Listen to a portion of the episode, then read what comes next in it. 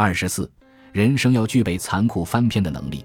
婆婆年轻时吃了很多苦，因为她一开始生的都是女儿，奶奶让她受了很多委屈。后来她终于生了一个儿子，婆婆已经准备不再生小孩了，却又意外怀孕了，是双胞胎。奶奶坚决不让生，害怕还是两个女儿，让婆婆去医院打掉。婆婆不舍得，坚持留了下来。最后生下来就是刘先生和他的双胞胎哥哥。现在奶奶老了，几个子女轮流照顾她，每年需要在婆婆家住四个月。婆婆和她虽不亲近，但待她不错，给她做饭，还在生活起居上照顾她，也不反对公公对奶奶好。公公非常孝顺，吃什么东西都想着奶奶。婆婆偶尔会说两句，但对此是默认的。婆婆对于过去发生的事情。一点执念都没有，始终向前看。刘先生家住在火车站附近，婆婆每天都开三轮拉客人。她为人特别热情，生意很好。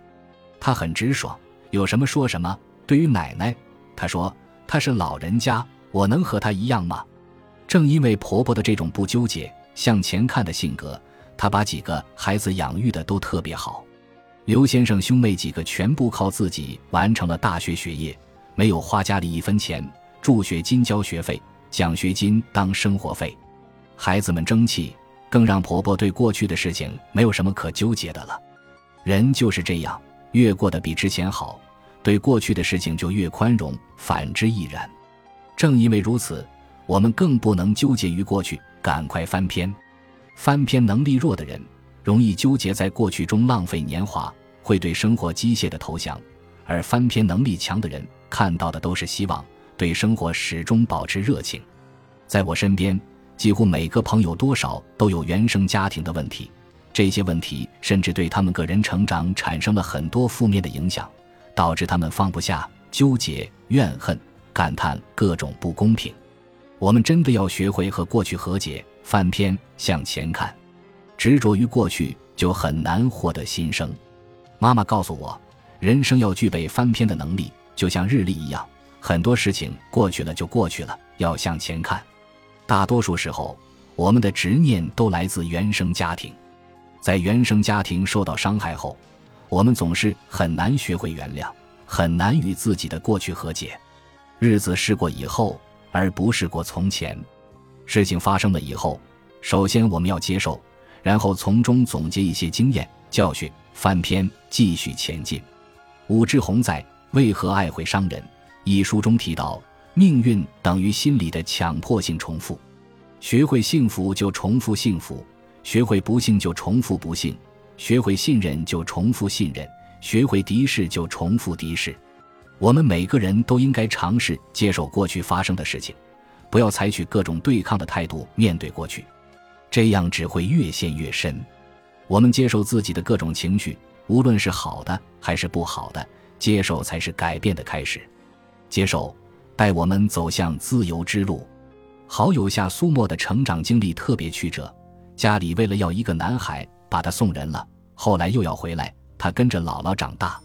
长大后回到家，他和父母、姐弟矛盾冲突很大。那时的他还没有能力解决这样的问题，后来他就匆忙嫁了人，想要逃离这个家庭。却发现结婚后的日子更艰难，因为没有人看小孩，她选择辞职带孩子，还要面对婆婆的刁难、丈夫的不作为。她一个人白天带宝宝，晚上找了淘宝客服的工作，重新拿起笔写字，每个月赚钱补贴家用。等到宝宝三岁时，她净身出户。现在宝宝五岁了，她已经出了两本畅销书，也自己首付买了房子。夏苏沫姐姐家的孩子和她的宝宝谈论她老公的问题。姐姐的孩子走了以后，宝宝问他：“我爸爸是你老公吗？”他回答：“你爸爸以前是，但以后就不是了，可以吗？”宝宝听了情绪很低落，说：“不想这样，这样怎么见爸爸？”苏沫告诉他：“无论如何，爸爸都是可以去见的，这跟他是不是自己的老公没有关系。”然后宝宝就接受了，无论什么时候。爸爸妈妈都爱你，无论我会不会有老公，你爸爸也是。也许会有新老婆，也许不会，但这都不影响我们爱你。我在苏沫家住过一段时间，宝宝性格特别开朗活泼，我们俩聊得很开心。苏沫说：“无论自己经历了什么，那些都已经过去，要给孩子种下爱的种子。”苏沫为了调整心态，通过写作发泄、梳理内心的情绪，长达一年的时间看心理医生，一点点与过去的自己和解。这次买房装修，他妈妈忙前忙后帮他出了很多力，整个装修都是妈妈盯的。他突然明白，父母当年也有不得已的苦衷，大家都不容易。我们往往会事后诸葛亮，觉得自己回到过去就不会走错路。可是人生无常，我们不知道会发生什么。经历这一切后，难道我们要执着于过去的痛苦中吗？夏苏沫依然很感谢生活。这段婚姻是糟糕的，但他有了一个可爱的儿子，他感觉很幸福。虽然他和父母的关系不像姐姐和父母那样好，但能够一起坐下来聊聊家常。他已然很知足。对于过去，无论是遗憾还是悔恨，我们都应该学着接受，接受已经发生的事情，然后抬头往前看。时间的魅力正在于它的不可逆转。我们已经没有机会穿越时光重新走一遍。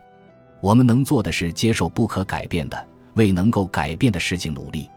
最近，远在澳大利亚留学的大学同学问我要地址，要给我寄明信片。他现在恋爱了，女朋友笑得很灿烂，我发自内心的祝福他。他十一岁时因为出车祸，只剩下了左手和左脚，休学一年后继续回学校读书。后来他考上了大学，念了研究生，现在在国外留学。